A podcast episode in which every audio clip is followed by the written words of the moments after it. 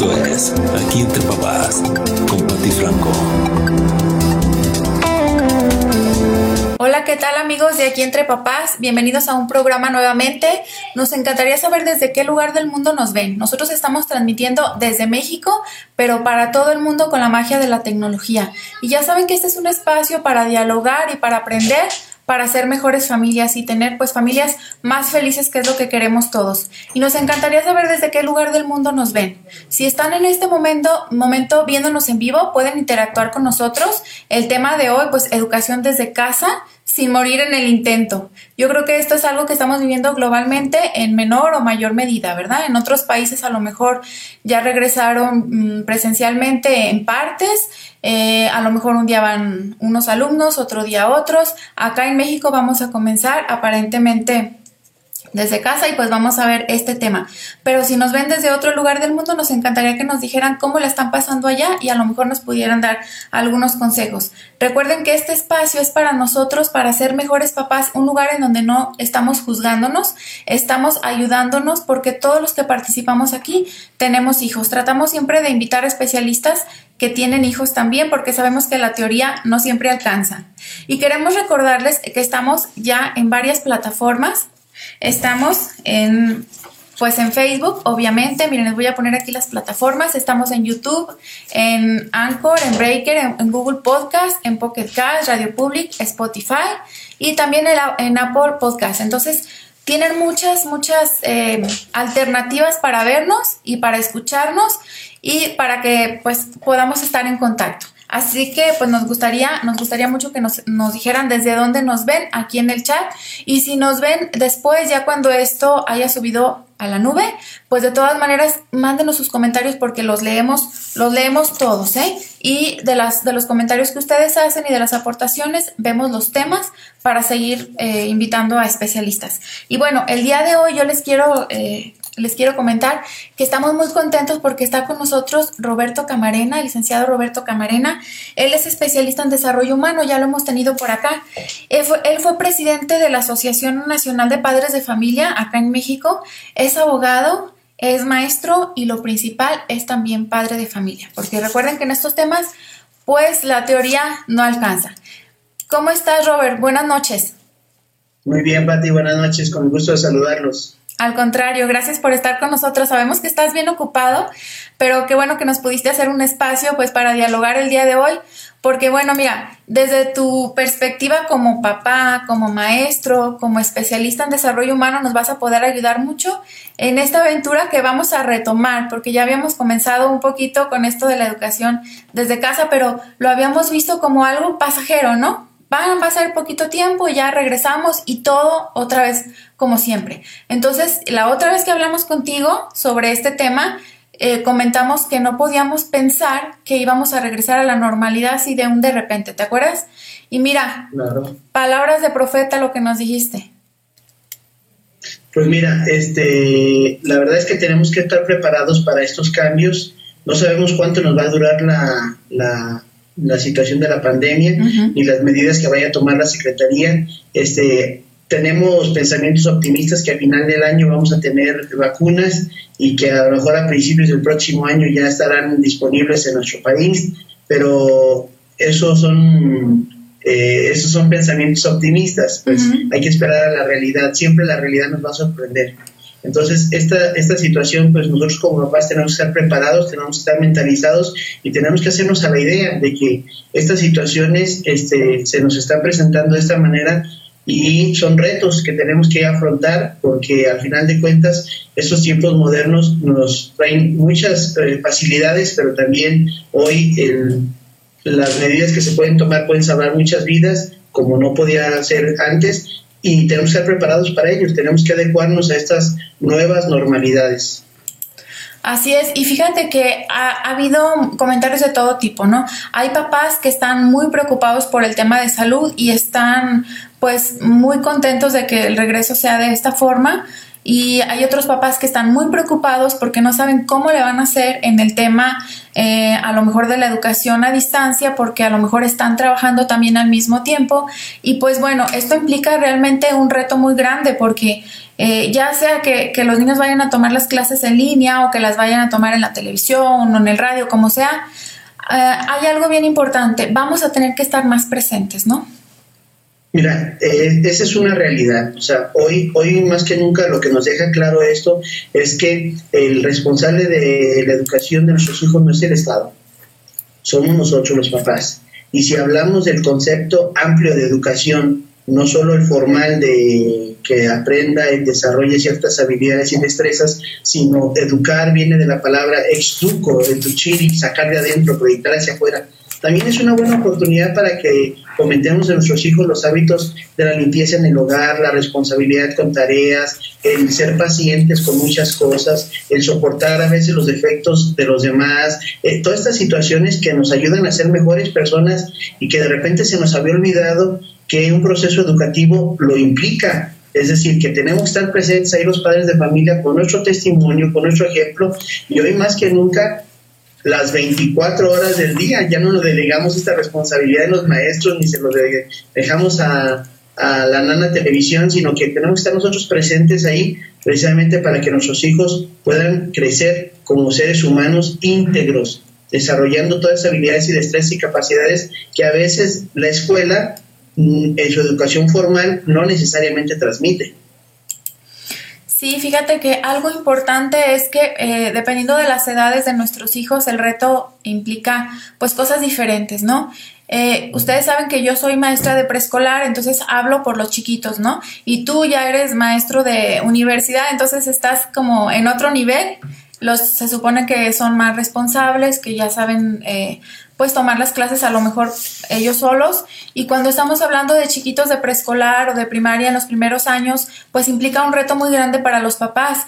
Y eh, pensando en esto, yo les quería comentar algunos de los consejos que pudiéramos tomar como como primera instancia lo, principal. Sí, es bien importante que nosotros como papás transmitamos a nuestros hijos calma y serenidad.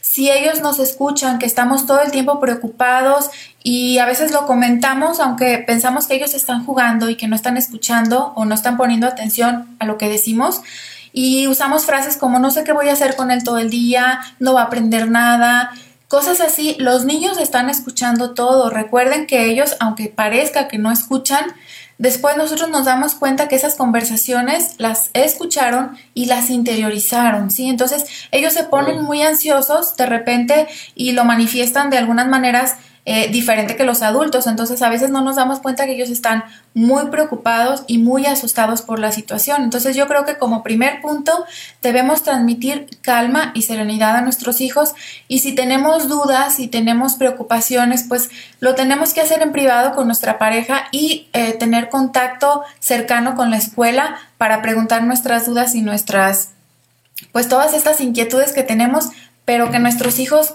no lo escuchen. ¿O tú cómo ves, Robert? ¿Qué nos recomiendas?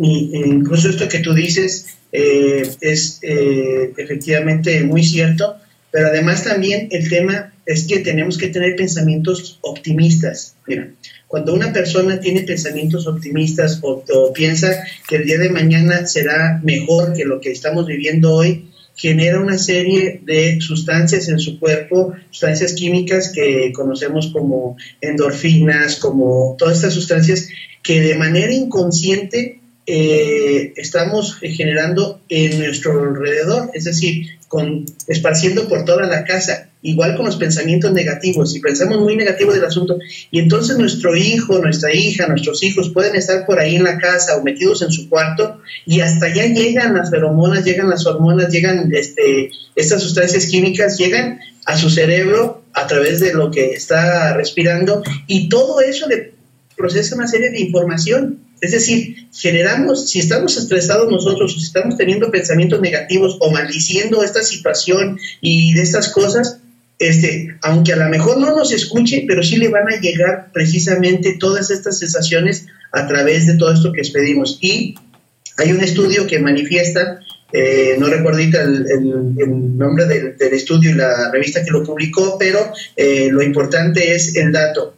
Estas situaciones educan, forman a nuestros hijos. Es decir, si yo tengo pensamientos positivos, si estoy alegre, si estoy contento, si digo, bendito sea Dios que a pesar de esta circunstancia podemos tener oportunidad para estar en casa. Hay que aprovechar para tener actividades, para jugar. Aunque mis hijos no me estén oyendo, esta sensación del bienestar, del pensar que puedo estar bien, de retos positivos, le va a llegar a él. Y le llega, y, su, el cerebro más, más fregón que tenemos es el olfativo.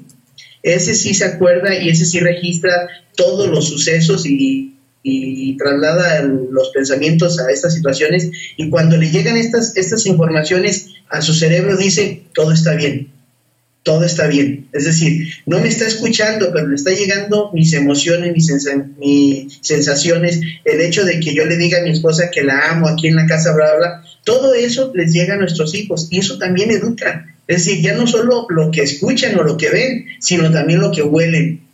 Entonces es importante que tengamos claro esta parte, sobre todo los hoy que estamos como como papás a veces hasta confinados o haciendo trabajo en casa o frustrados por no poder salir a hacer un trabajo. Este, yo conozco gente que vive el tema de dar conferencias, de dar charlas y pues se le ha visto reducido el tema de su trabajo porque pues no ha salido, no ha podido hacer, dar unas pláticas en línea, cosas así, y a veces la gente se frustra y esta frustración pues se transmite también en los hijos. Entonces, es importante que pensemos que todo lo que hacemos o dejemos de hacer educa a nuestros hijos. Dice, dijera Marina David Pusali, todos somos maestros, nada más que no sabemos algunos ni qué enseñamos, ¿no? Así es, pero estamos enseñando todo el tiempo. Fíjate que eso no, eso no lo había tomado en cuenta, eso no lo sabía eh, acerca de esto que tú dices, que el ambiente también se respira, ¿no? Yo creo que es cuando, como cuando llegamos a un lugar y decimos, pues se respira un ambiente como tenso. Hay lugares en los que llegamos, sobre todo esas oficinas, no sé, gubernamentales, que llegamos y se siente así como un ambiente pesado, ¿no? Y no sabemos qué es, pero sabemos que en, en ese lugar no nos sentimos a gusto. Entonces yo creo que nuestros hijos pues están respirando todo eso. Imagínense lo que les estamos transmitiendo. Eso es bien importante porque es el paso número uno. Yo creo que no podemos esperar que nuestros hijos aprendan contenidos, o sea, porque de repente nos queremos enfocar eh, español, matemáticas, ciencias, pero lo más importante es el bienestar, porque si no tenemos el bienestar, nuestros hijos no van a, no van a aprender. Eso es, es una situación que ya lo sabemos, pero a veces lo dejamos de lado, ¿no? Entonces, por eso nos...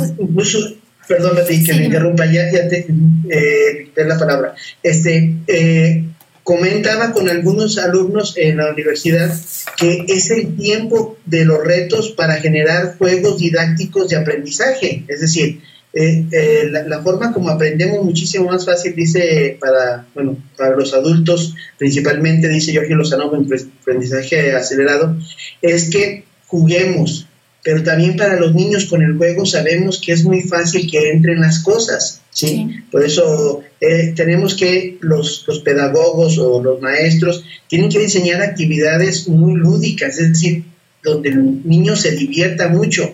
Y para los papás es más fácil enseñarle a nuestros hijos cuando estamos jugando. Por ejemplo, si en vez de lotería, en vez de la lotería tradicional que tenemos, hacemos una lotería de las matemáticas. ¿Sí? 4 eh, por 4 por 4. Entonces yo tengo el 16, yo lo apunto el 2 por 8, ah, también 16, ah, yo tengo otro 16, lo apunto. O sea, ese tipo de situaciones nos ayudan a que nuestros niños puedan aprender muchísimo mejor y más fácil y sea menos frustrante para los adultos el tratar de enseñarles algo que a veces hasta nosotros nos cuesta trabajo aprender o comprender. Sí, definitivamente el juego es algo muy importante y lo tomamos muchísimo en cuenta en el preescolar y hacemos eso que tú dices, loterías, eh, trabalenguas, que, que, tienen contenido pero, eh, pero jugando, los niños aprenden siempre jugando. Entonces los maestros ahorita con, con esta situación estamos tratando de idear nuevas formas de eh, presentar el contenido de manera divertida, que, el niño sienta que está jugando porque realmente está jugando y es un reto para nosotros muy grande, la verdad, porque si estando en, en contacto directo con el niño a veces es difícil captar su atención y mantenerla un rato, sobre todo con niños chiquitos. Ahora imagínate a la distancia. Por, por eso los papás vamos a, a jugar un papel muy importante y tenemos que tomarlo en cuenta y de eso vamos a hablar ahorita. Antes de eso, quisiera mandar un saludo a Imelda Carrillo, a Leonardo García Camarena, a Sergio Navarro, a Vero Yatzel, a Betty Gómez, a um, John, John Todd Durán, Enrique Gómez, Rocío Villaseñor, Yasmín Navarro, Claudia Celina, Brenda, Arturo Álvarez, Carla Díaz, Imelda Carrillo, que están conectados el día de hoy. Y si tienen algún, algún comentario o alguna, algo que quieran que, que comentemos el día de hoy, recuerden que lo pueden mandar aquí por mensajito. Y decíamos, Robert, que va a ser bien importante el papel de los papás. Para los niños que son chiquititos, yo les quería recomendar que tenemos que ir pensando desde ahorita el espacio físico en donde los niños van a tomar sus clases. Porque es importante que no sea un día en la cocina, otro día en la sala, otro día. Eh, tener un espacio físico determinado para ellos va a ser muy importante para darle estructura a la situación. Entonces, dependiendo de la edad del niño, si nosotros nos vamos a quedar en casa y vamos, vamos a, propiciar que los niños tomen la clase ahí, pues vamos a ir pensando en qué lugar podemos poner ese, esa pequeña mesita o escritorio en donde no haya muchos distractores para el niño, que no esté escuchando a lo mejor los ruidos de la calle o que no esté la televisión cerca y para que el niño se pueda concentrar y tener todas las cosas que va a necesitar cerca, ¿no? Porque sucedió que, que lo, lo, que vimos en, esta, en este ensayo que tuvimos estos meses de que de repente el niño iba corriendo por el estuche y luego iba corriendo porque se le había perdido un libro.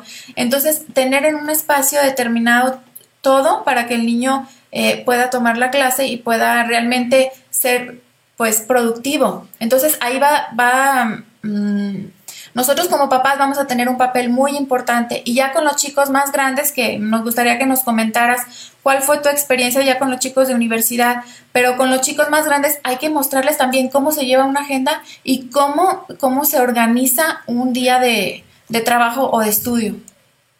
Mira, eh, yo creo que eh, retomando un poquito lo que, lo que tú comentas, este, haría a lo mejor una, alguna aportación. Es buscar eh, que ese espacio donde va a estar el niño, eh, si, si tiene, si lo permite la casa, que no todas las casas lo permiten, que tenga, que tenga un espacio una semana y otro espacio otra semana.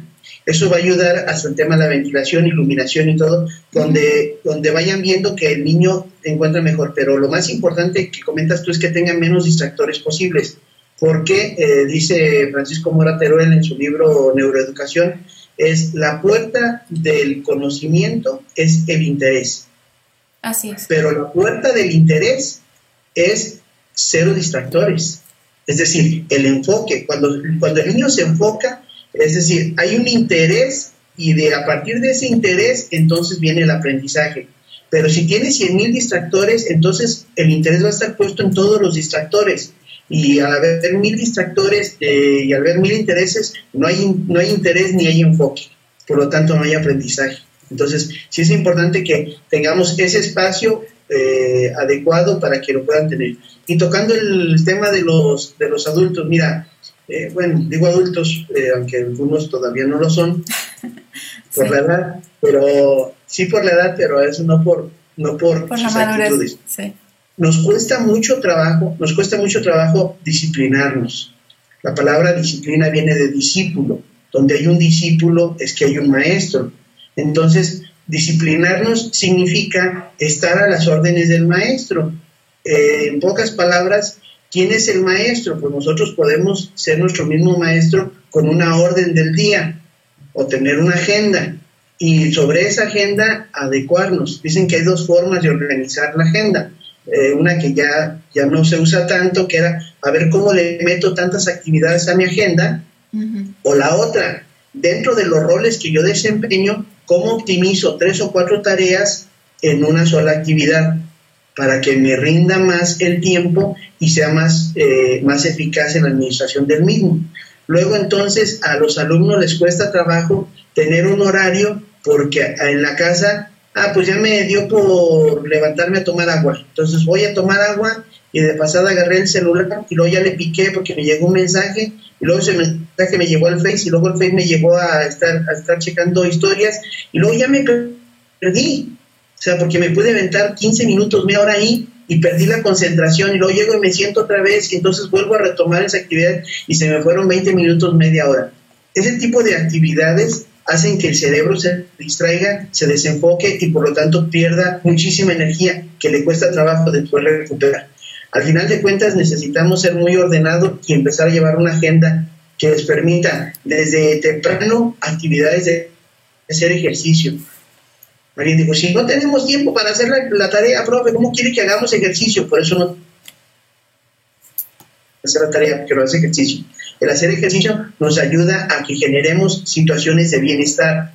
Eh, hay un estudio muy interesante eh, que nos dieron una clase del CODE, donde las personas que realizan actividad física por más de 30 minutos y elevan el ritmo cardíaco después de 30, 40 días, empieza su cuerpo a generar sensaciones de bienestar y rinde muchísimo mejor en el trabajo, en el estudio, en varias cosas. Por eso es importante, aún en casa, en un espacio ventilado, realizar actividades de eh, eh, ejercicio, o sea, que nos ayuda a elevar el ritmo cardíaco y eso nos va a ayudar a que cuando nos sentemos este, estemos más concentrados y podamos hacer más las cosas. Pero nuestro, nuestro orden del día, ahora sí, tiene que tener todo desde el momento para desayunar, desde el momento para arreglar la, casa, lavar las vasijas, eh, todo eso, todo eso ayuda. Incluso hay un libro maravilloso para el tema de los que tienen adolescentes que son los siete hábitos eh, altamente efectivos del adolescente, ¿sí? Eh, este Steve Covey escribió ese libro, pero su hijo Sean Covey escribió otro que son las seis decisiones más importantes de los adolescentes que van de la mano, van de la mano los libros, pero al final de cuentas lo que, lo que nos ayuda a hacer es que nuestros hijos el día de mañana, esperemos con la ayuda de estas cosas, van a cambiar y regresaremos a otra normalidad pero ¿cómo queremos salir de esta pandemia? ¿Cómo queremos que nuestros hijos salgan de esta situación de confinamiento? Es algo que nos tenemos que preguntar y nos tenemos que, cuestionar al final de cuentas. Tiene que haber momento en el día para leer, para hacer ejercicio, para hacer las tareas, para convivir, para, para ver tele o para, para relajarse en familia, para el estudio, para el aprendizaje de una cosa nueva, en fin. Caben tantas cosas como le queramos meter Alguien dice, es que es imposible, profe, porque hay tantos en la casa que traen tantas cosas. A ver, vámonos combinando. En la mañana de 6 de la mañana o seis y media a siete y media hacemos ejercicio. A las de siete y media a 8 es preparar el desayuno, desayunamos todos juntos, se bañan unos, otros que tengan que salir por alguna actividad salen, los, nos vamos a quedar con todos los dispositivos a conectarnos en internet, pedirle a Dios que no se vaya la señal y, este, y hacer sus actividades. Y y le ponemos horario, es decir, a las 10 de la mañana un receso. ¿Y qué es un receso? Pues una actividad, hacemos un ejercicio, este, todos juntos tratamos de aprender un idioma. No lo sé, hay varias cosas que se pueden hacer y la creatividad aquí es donde la tenemos que disfrutar. No necesariamente tenemos que estar a las órdenes de lo que dice papá y mamá. A veces tenemos que hacer una lluvia de ideas o una tormenta de ideas donde nuestros hijos también opinen cómo nos organizamos, cómo hacemos mejor esto, cómo lo hacemos más, más, llevadero, más fácil. Y nuestros hijos, claro que participan y claro que se entusiasman cuando dicen esto. Igual con el tema del menú, ¿no? Que de repente las mamás ya no saben ni qué hacer de comer. De comer, sí. Este, pues hay que preguntarles a los hijos qué quieren, se reparten papelitos, cada quien pone sus 5 o 10 comidas más que más le gustan para el mes, se ponen en una hoja y ya tenemos el menú de todo el mes, ¿no? Por ejemplo. Y ya la mamá hasta puede comprar el súper de una manera más inteligente, sabiendo qué comidas va a hacer.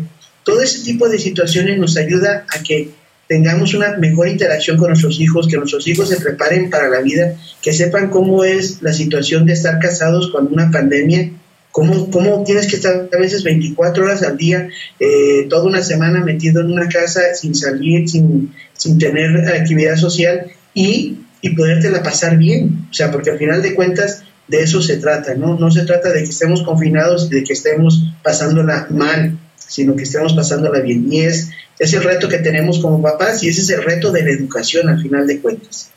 Fíjate que algo que me llamó mucho la atención ahorita de lo que decías es, eh, primero, la organización, papás. La organización es bien importante. Eh, si decimos que no tenemos tiempo para todas estas actividades, bueno, todos tenemos 24 horas, ¿sí? Y si, si algunas familias lo están consiguiendo, quiere decir que no estamos bien organizados.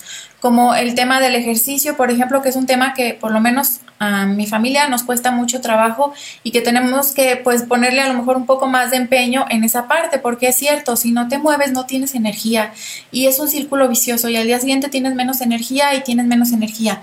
Otra cosa de que mm, va de la mano con la organización que tú decías, Robert, es tener muy presentes los horarios que vamos a manejar de tanto de comidas como de sueño. Yo este, me he cansado de decirle a los papás lo importante que es que se tenga un horario para dormir, porque de repente estamos dejando que los niños, como no hay clases o como las clases son en la casa, que se duerman a la hora que quieran. Y recuerden que el cerebro necesita, el, cuerpo necesita descansar. Y tenemos un ciclo circadiano que, que no porque estemos de vacaciones va a dejar de funcionar. Entonces, cuando los niños duermen menos horas de las que necesitan al día siguiente, no retienen la información igual ni nosotros tampoco, pero en ellos se siente más. Y otra cosa que tú decías muy importante, Robert, es la flexibilidad mental, papás. Ahorita de repente estamos preocupados por cosas que no sabemos cómo van a, cómo van a marchar. Y es cierto, no lo sabemos, nadie tiene la respuesta. Las escuelas están haciendo su parte, están viendo cómo le van a hacer con el tema de los recesos que decías tú, a lo mejor dos clases y luego un receso y luego otras dos clases, o una clase y luego un receso de, cinco minutos. O sea, tenemos que entender que como esto es algo nuevo, diferente que nunca habíamos visto, estamos aprendiendo sobre la marcha. Entonces tenemos que ser flexibles con las escuelas, con los niños, con nosotros mismos y adaptarnos a la situación. El que no se adapta, ¿qué le pasa? Pues desaparece. Desaparece, se extingue. así es, y yo creo que, algo, que algo que tenemos que tener muy claro nosotros es de que también es importante que les dejemos eh, parte de iniciativa a nuestros hijos. De repente nos cuesta trabajo, eh, te digo porque pues, a nosotros nos pasa como, como familia, eh, entender las nuevas generaciones y entender sus, sus ritmos, sus, sus formas, sus gustos, sus intereses. como lo dicen, somos otras generaciones, ¿no? Pero al final de cuentas, de repente, el entender hasta el tipo de música que escuchan, por qué escuchan ese tipo de música o este, qué actividades les gusta para distraerse. Pongo el ejemplo ahorita, este, en la tarde es ay, ¿sabes qué? Vamos a salir un rato a un parque que está muy solo, alejado de aquí de, la ciudad, está muy bonito y generalmente ya no está solo, pues vamos un rato a, distraernos. Entonces una de mis hijas dice, yo no voy. entonces dices, pero has estado todo el día aquí en la casa y no has salido a nada, pero no quiero ir. Entonces tú dices, bueno, también eso se tiene que respetar. Entiendo que esa dinámica a veces de repente como papá nos cuesta mucho trabajo el hecho de decir, bueno, ¿y por qué no quiere salir? ¿No? Pero, pero al final de cuentas también uno tiene que decir, bueno, pues a lo mejor no quiere salir, quiere este, quedarse a pintar, quiere ponerse a leer, pues adelante, no hay ningún problema, pues en ese sentido. Mm, a los papás nos cuesta mucho trabajo esa parte cuando los hijos nos dicen, no, no quiero hacer esto, no, es que yo así no me divierto, es que yo así no me distraigo y como que uno se la figura o uno piensa que como yo me distraigo, luego entonces mis hijos van a querer hacer esto porque también los va a distraer. No es cierto. O sea, recordemos que somos individuos y que cada cabeza es un mundo y que aunque sean nuestros hijos no piensan como nosotros ni actúan como nosotros. Lo que tenemos que hacer también es respetar esa individualidad que tienen nuestros hijos, pero sí disciplinarnos, es decir, está bien, entiendo que no quieras hacer esto que, queremos hacer todos los demás, pero en ese momento que nosotros vamos a estar haciendo esto, ¿tú qué vas a hacer? Entonces, ahí nos disciplinamos, es decir, nos, ajustamos todos a lo que dice el maestro. ¿Quién es el maestro en este entonces? El plan. ¿sí? entonces así, así les ayudamos también un poquito a ellos a forzar la voluntad. ¿Por qué? Porque de repente pareciera que nuestros hijos ahora que no tienen reglas o que no tienen normas o que no tienen que ir a la escuela y que no hay que levantarse temprano y que no hay que acostarse este, temprano, entonces yo hago lo que a mí me plazca y solo voy a hacer lo que a mí me plazca y nos equivocamos porque no es una libertad el hacer solo lo que te plazca a ti o a, o a tu hijo. Eso, eso es una libertad mal entendida.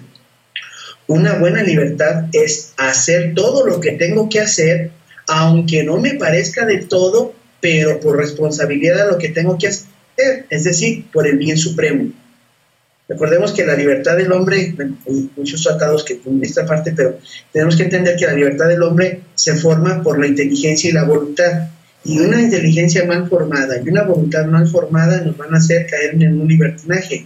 Al rato el chavo va a andar comiendo en el cuarto, va a estar haciendo la tarea viendo sus series, este, va a estar disque leyendo, viendo la televisión, y, y tú dices, y no está haciendo ni una cosa ni la otra al final de cuentas. Entonces, tenemos que ayudarlos a que se disciplinen, sí, no se trata tampoco de imponer a la fuerza todo lo que nosotros creemos, pero que sí se disciplinen. Está bien, hazme tu plan. ¿Cuál es el plan que vas a seguir tú en el día? Y entonces sobre ese plan, adelante. Y es el papelito. Y el papelito es el que va a mandar y que nos va a decir, al final de cuentas, cómo ir cambiándole de actividades. Esta parte de repente, como papás, nos cuesta mucho trabajo, por eso hay tantos choques entre padres y hijos adolescentes porque son pensamientos totalmente distintos, pero no tendremos que estar ni peleados con ellos, ni, ni, frustrados como papás, ni enojados con la situación. Tenemos que ayudarles a que ellos vayan formando sus propios hábitos y ayudarse a desarrollar en su personalidad y en sus caracteres de la mejor manera posible. Fíjate que qué importante lo que estás diciendo. La, la, organización no tiene que ser unilateral, ¿sí? No, no es nada más lo que, lo que decimos los papás, porque tenemos que tomar en cuenta que hay cosas que sí podemos negociar. No debemos de perder de vista el objetivo y lo que tú decías, el bien primordial que es la familia y lo que queremos lograr como, como familia, como escuela, pero hay cosas que sí son negociables. Entonces, tenemos que estar abiertos tanto los maestros como los papás para ir haciendo los cambios sobre la marcha, ir adecuando los, la situación eh, para, para, seguir un plan, pero llegar al objetivo a lo mejor por diferentes caminos. Antes de seguir, Robert, quiero leerte este, un saludo que te mandan, Magia por la Vida. Dice que es un gusto verte, eh, te manda un abrazo y dice que felicidades por seguir compartiendo y bendiciones. También nos saluda Rodrigo Rodríguez, Claudia Castellanos, Lupita Orozco, Javier Arturo, Enrique Gómez, Mónica González, Socorro Mata. Y bueno, hay mucha gente conectada y nos da, nos da muchísimo gusto. Eh, la maestra Eva dice que excelente programa, saludos, gracias maestra.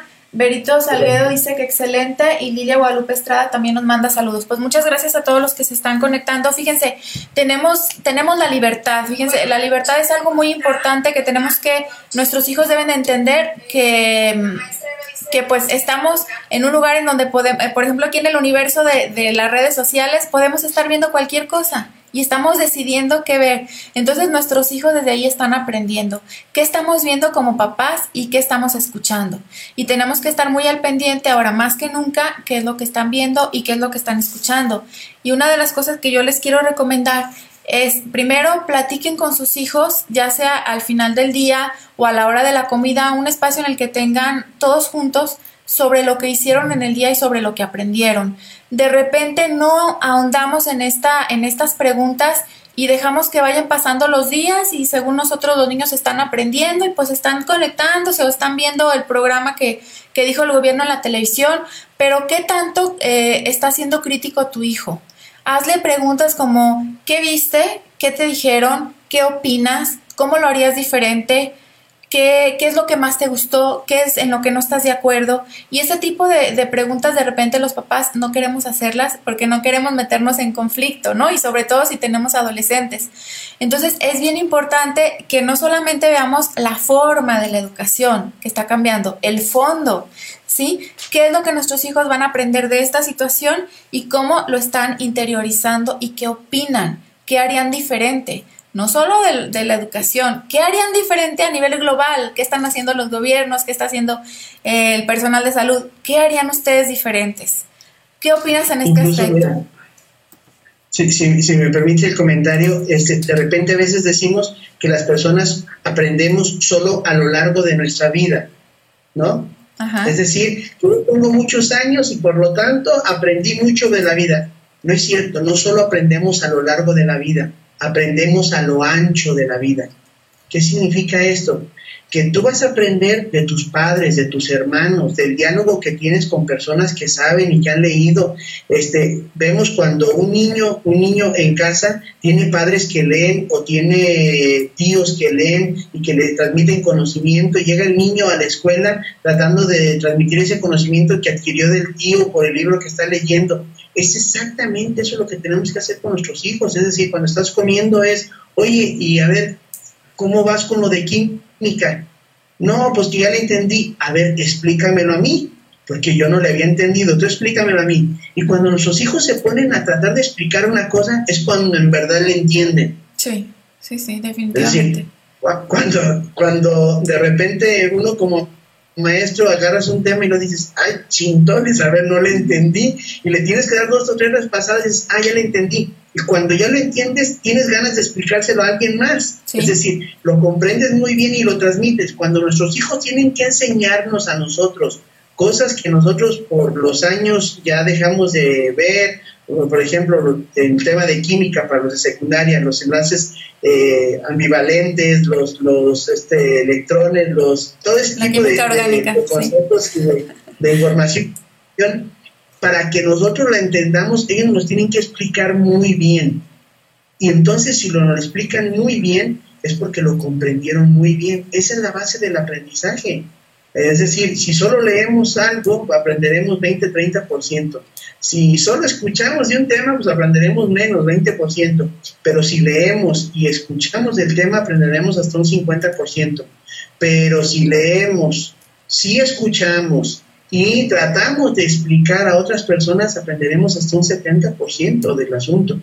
Y el 90% de nuestras experiencias es en base a lo que nosotros hemos retroalimentado o hemos tenido como experiencias. Por lo tanto, en la charla sobre la mesa, esas charlas de después de desayunar, después de comer o en la cena, que interactuamos con nuestros hijos, no saben lo valioso que son no sabe lo valioso que son. Es decir, esos momentos para realimentarnos, incluso nosotros como papás, tenemos que preguntarle a nuestros hijos, oye, ¿cómo está tu amigo?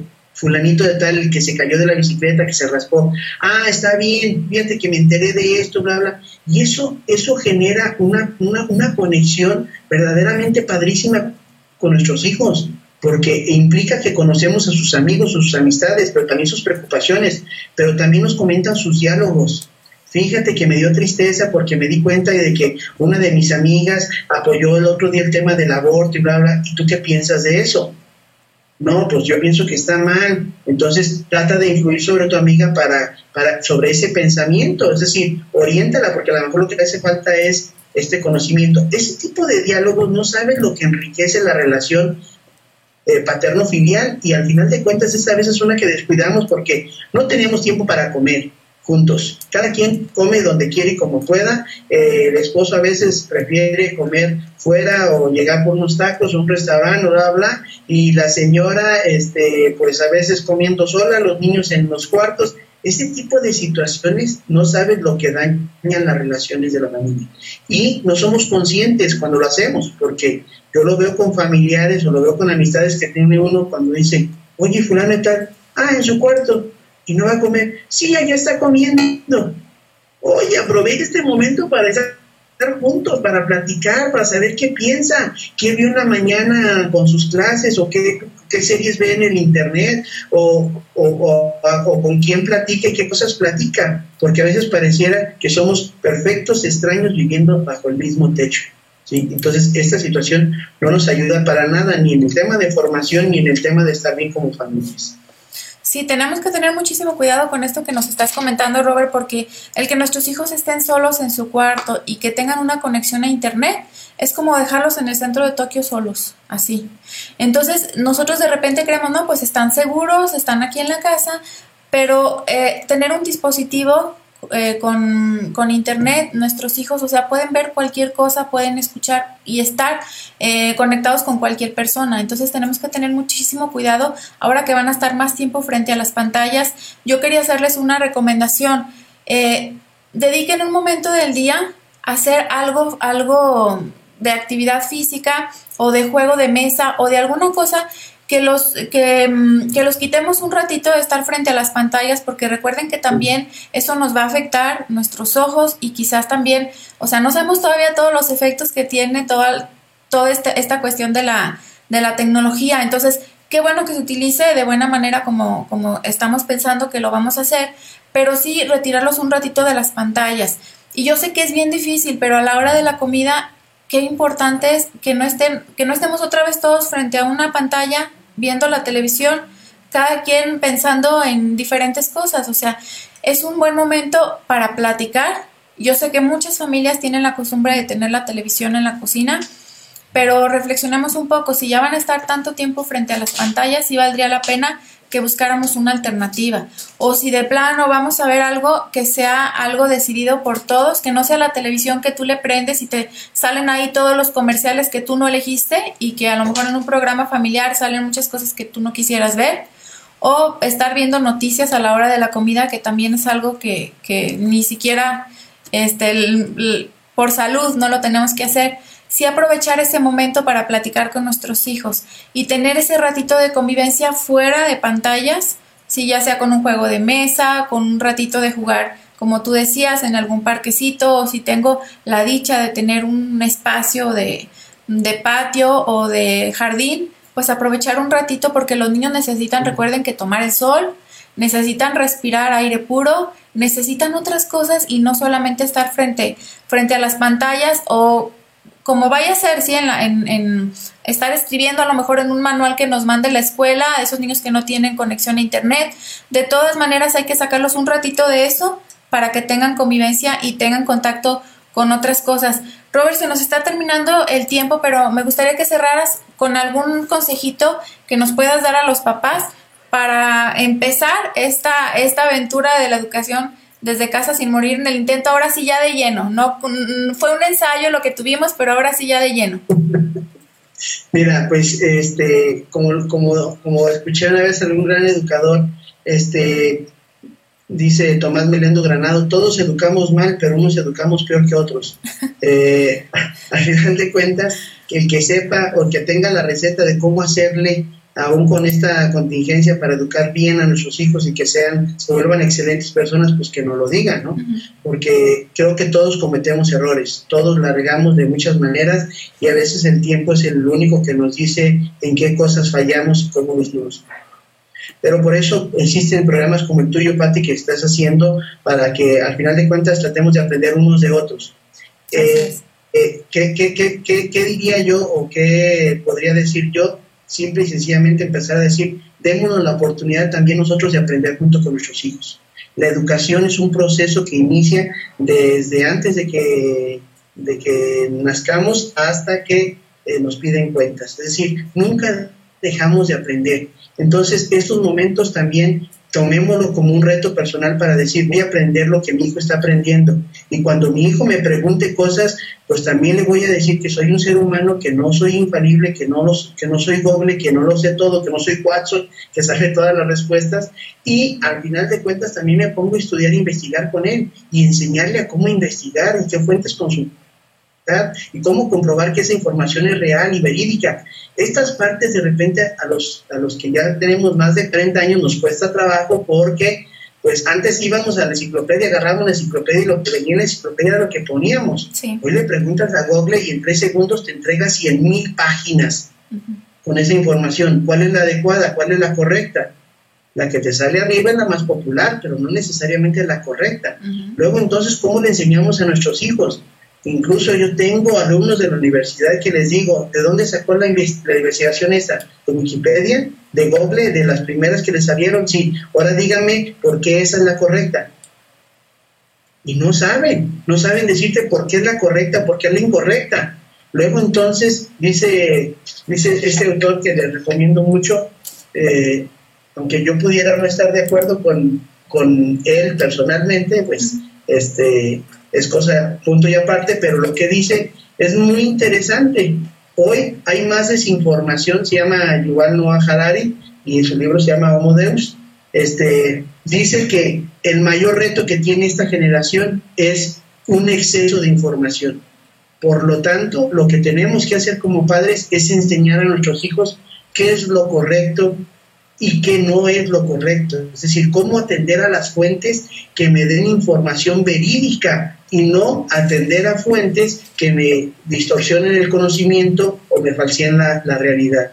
Y ese es un reto porque el principal problema que tiene hoy esta, esta, esta generación de seres humanos son cuestiones antropológicas. Y en el tema antropológico, uno de los temas que tienen que estudiar es qué es la verdad. Y al final de cuentas, ahorita para los papás es el tema es no hay verdad, no hay mentira, todo depende del cristal con el que se mira y esa es una falsedad. Es decir, es, un, es una cuestión que nos está engañando y que nos está llevando a tomar decisiones verdaderamente eh, lamentables para estas generaciones. Tenemos que enseñar a nuestros hijos que sí existe una verdad, que hay una verdad única, que tenemos la obligación de alcanzar la verdad tenemos un reto y una obligación del conocimiento de la verdad, tenemos que afrontar este, nuestros pensamientos, confrontarlos con la realidad y enseñar a nuestros hijos a ser críticos de esa realidad. Luego entonces, en la información que se procesa a través de las redes sociales, tenemos que confrontarla. ¿Quién la dice? ¿Por qué la dice? ¿Cuándo la dice? ¿Quién la publicó? ¿Por qué la publicó? Y entonces empezar a consultar algunos autores que manejan esa información y tener referencia de los mismos autores. Todo esto pareciera como que, uy, no, por lo que me está diciendo Roberto, pues nunca lo voy a hacer.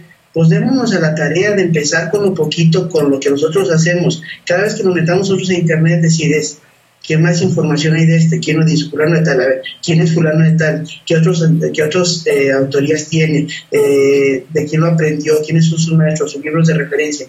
Y eso nos va a enseñar a tener un hilo conductor acerca del conocimiento.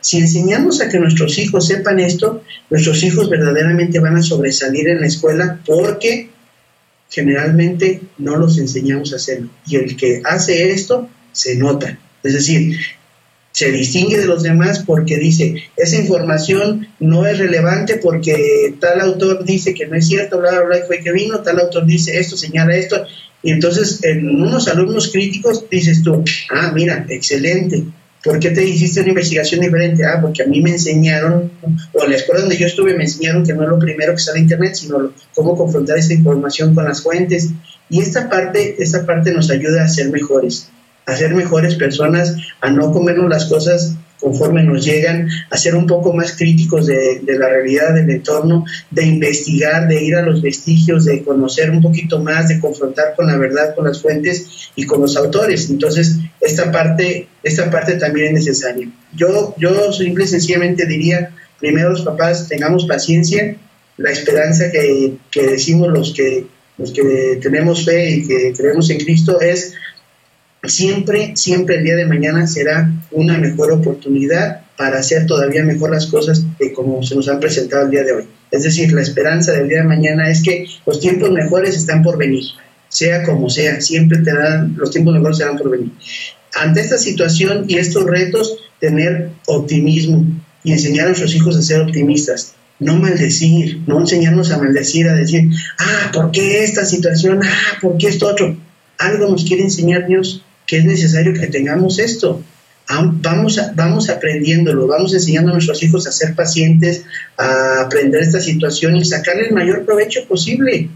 A lo mejor, a lo mejor estamos, estábamos teniendo una mala relación padres e hijos y por eso Dios permite esta pandemia para que aprendamos a estar juntos. Bueno, pues hay que sacarle provecho a esto. A lo mejor estábamos desligando el tema de la responsabilidad de la educación solo en la escuela y que la escuela se encargara. Bueno, por algo está permitiendo Dios esto, para que a lo mejor nosotros nos hagamos cargo de la educación de nuestros hijos y seamos verdaderamente los pilares sólidos sobre los que ellos se impulsen para salir adelante. Y con la ayuda de las escuelas, con la ayuda de los maestros, pues sea muchísimo más fácil todavía esta situación. Entonces, pues eso, eso sería mi comentario, que al final de cuentas es un simple comentario que eh, pone uno con la mejor disposición, con lo que Dios nos ha permitido conocer, leer y saber y de otras personas que han hecho de sus vidas grandes, grandes vidas y que eh, también tenemos el reto de nosotros de hacer con nuestros hijos o ayudarles a que nuestros hijos consigan cosas importantes para los demás. Al final de cuentas, la educación de excluir, sacar de adentro, proyectar hacia afuera es un proceso que nos va a durar toda la vida, toda la vida. Muchísimas gracias, Robert. Muy, muy, muy importante lo que dices. Pero a lo mejor, papás, ustedes se quedaron pensando, ¿y cómo le voy a hacer para saber si esa información que nuestros hijos están investigando pues es verídica o no, este, yo no le sé mucho al Internet. Bueno, vamos a estar invitando diferentes personas y vamos a invitar a un experto en tecnología para que nos explique cómo hacerle, porque yo sé que es una parte técnica que a lo mejor no, no sabemos mucho porque nosotros investigamos de otra manera, ¿verdad? Como decía Robert, a lo mejor en la enciclopedia y pues lo que decía ahí es, es lo correcto y pues no, no hay que dudarlo. Y de repente nuestros hijos sí pueden llegar a creer que todo lo que está en Internet es real. Entonces yo les recomiendo, papás, que cuando nuestros hijos nos manden algún videito o alguna cosa que ellos eh, vieron en internet, mm, que lo primero que hagamos no sea regañarlos sobre, sobre ese video que encontraron y ese video que no nos gustó, sino interrogarlos y decirles a ver dónde lo encontraste, a ver qué más información hay de este tema, como tú decías, a ver, vamos viendo, que nuestros hijos vean que sí nos interesa las cosas que les interesan a ellos también. Muchísimas gracias, Robert, por haber estado con nosotros el día de hoy. Y bueno, Gracias a todos. No, gracias a ti. Yo les quiero recordar que ya estamos en muchas plataformas. Miren, les voy a mostrar en todas las plataformas que estamos. Eh, estamos obviamente aquí en Facebook, en Breaker, en Anchor, en Apple Podcast, en Google Podcast, en Pocket Cast, en Radio Public, en Spotify. Así que nos pueden seguir desde todos estos lugares para que ya sea que nos vean, nos escuchen y nos sigan activen sus notificaciones para que les lleguen estos programas y los puedan ver en vivo como estuvieron todas las personas que se conectaron el día de hoy. Un saludo a Ponchín Ramírez, Ponchín nos ve desde Estados Unidos, Ponchín gracias por conectarte, Lupita Limón, Carla Díaz, Jessica Alejandra, Laura García, Imelda Carrillo, Javier Ponce, Eric Antonio, mm, Rosa, eh, de Rosa Mística también nos saluda. Lidia Guadalupe Estrada también nos saluda. Muchísimas gracias a todos. Y recuerden que este video y este podcast se lo pueden mandar a las personas que ustedes crean que les puede servir, porque recuerden que estamos para aprender unos de otros y toda la información que les damos aquí, pues es para hacer mejores familias. Así que envíen esta información a quien ustedes crean que les pueda servir e invítenos a seguir nuestra página de aquí entre papás. Muchísimas gracias a los que estuvieron conectados el día de hoy. Muchas gracias aquí a nuestro técnico que estuvo ayudándonos con la parte pues de toda la, conexión a internet y todo eso. Muchísimas gracias a todos ustedes, ustedes y nos vemos la próxima aquí entre papás. Esto es Aquí entre papás con Franco.